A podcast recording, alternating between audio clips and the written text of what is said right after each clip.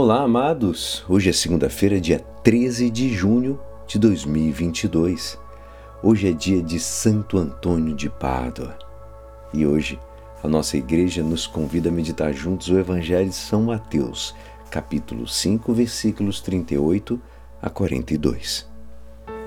Naquele tempo disse Jesus aos seus discípulos: Ouvistes o que foi dito, olho por olho e dente por dente. Eu, porém, vos digo: não enfrenteis quem é malvado.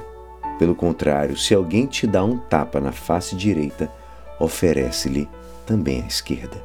Se alguém quiser abrir um processo para tomar a tua túnica, dá-lhe também um manto.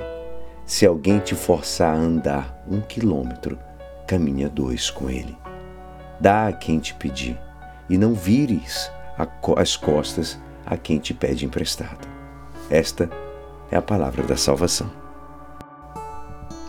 Amados, Jesus hoje nos ensina que o ódio se supera no perdão. A lei de Talião era já um progresso, pois limitava o direito de vingança a uma justa proporção. Só podes fazer ao próximo o que ele te tem feito a, a ti mesmo. Caso contrário, cometerias uma injustiça. Isso é o que significa o ditado olho por olho, dente por dente. Naquela época, a lei era se você matava alguém, se você tentava machucar, outra pessoa vinha e matava, fazia absurdos. Então, a lei de italiano, olho por olho, dente por dente, se você roubou, só cortava a mão, que pra gente hoje é extremamente violento, para aquela época já era uma evolução. Porque tentaria ser a proporção daquilo do, da, sua, da sua falta. Então Jesus vem passar além disso era um progresso, aquele progresso era um progresso limitado, já que Jesus no Evangelho afirma a necessidade de superar a vingança com o amor. Assim ele o expressou, mesmo quando na cruz ele intercedeu para os seus carrascos e dizia: Pai, perdoa-lhes, eles não sabem o que fazem. No entanto, o perdão deve acompanhar-se também com a verdade. Não perdoamos somente porque nos vemos impotentes ou complexados. Com frequência se tem confundido com a expressão pôr do outro lado do rosto com a ideia da renúncia dos nossos direitos legítimos. Não é isso.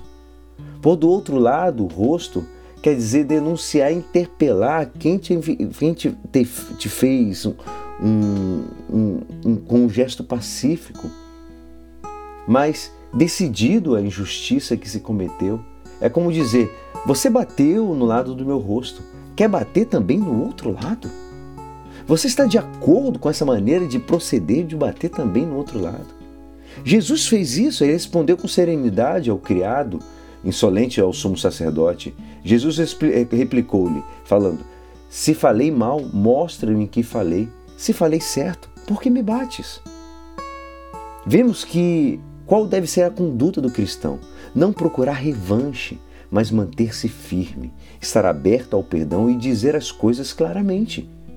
Certamente não é, não é uma arte fácil, amados, mas é a única maneira de frear a violência e manifestar a graça divina ao mundo frequentemente carente de graça.